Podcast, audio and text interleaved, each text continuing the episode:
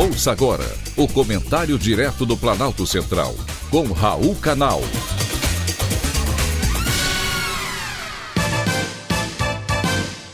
Queridos ouvintes e atentos escutantes, assunto de hoje: Viagra e próteses penianas.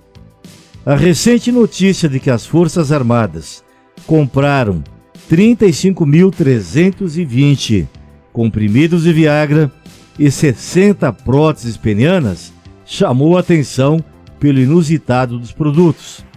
Imediatamente, as Forças Armadas explicaram que a aquisição de sildenafila, princípio ativo do medicamento, visa o tratamento de pacientes com hipertensão arterial pulmonar.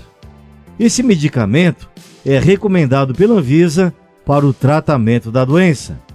A hipertensão arterial pulmonar é uma doença grave e progressiva que pode até mesmo levar à morte. A associação de fármacos para essa enfermidade específica vem sendo pesquisada desde a década de 90, estando ratificado conforme as últimas diretrizes mundiais. A nota explica que os processos de compras das Forças Armadas são transparentes e obedecem aos princípios legais e constitucionais. Se não fossem assim, não estariam público no portal da transparência.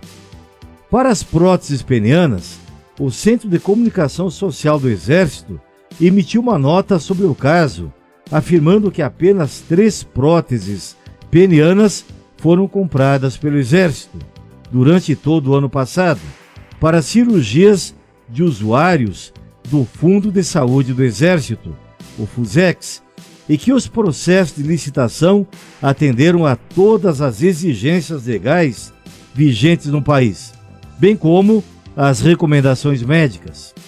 Fico aqui pensando se haveria a mesma repercussão se a compra fosse de próteses ortopédicas. Todas as compras, de acordo com as Forças Armadas, vão atender aos usuários do FUSEX, Fundo de Saúde do Exército, que é utilizado por toda a família militar, desde os da ativa e também os da reserva, até as pensionistas militares, viúvas ou filhas, e todo mundo contribui. É como um plano de saúde contratado. A Câmara dos Deputados também tem o seu.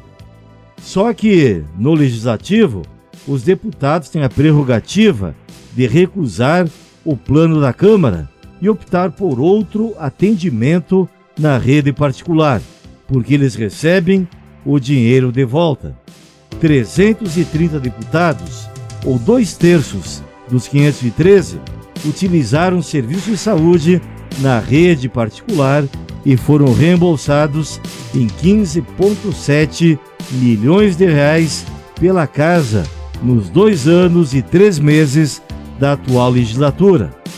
No período de 27 meses, os reembolsos a esses 330 deputados federais foram de 581 mil reais a cada mês, em média, ou o equivalente a 1.762 reais por mês a cada um dos deputados.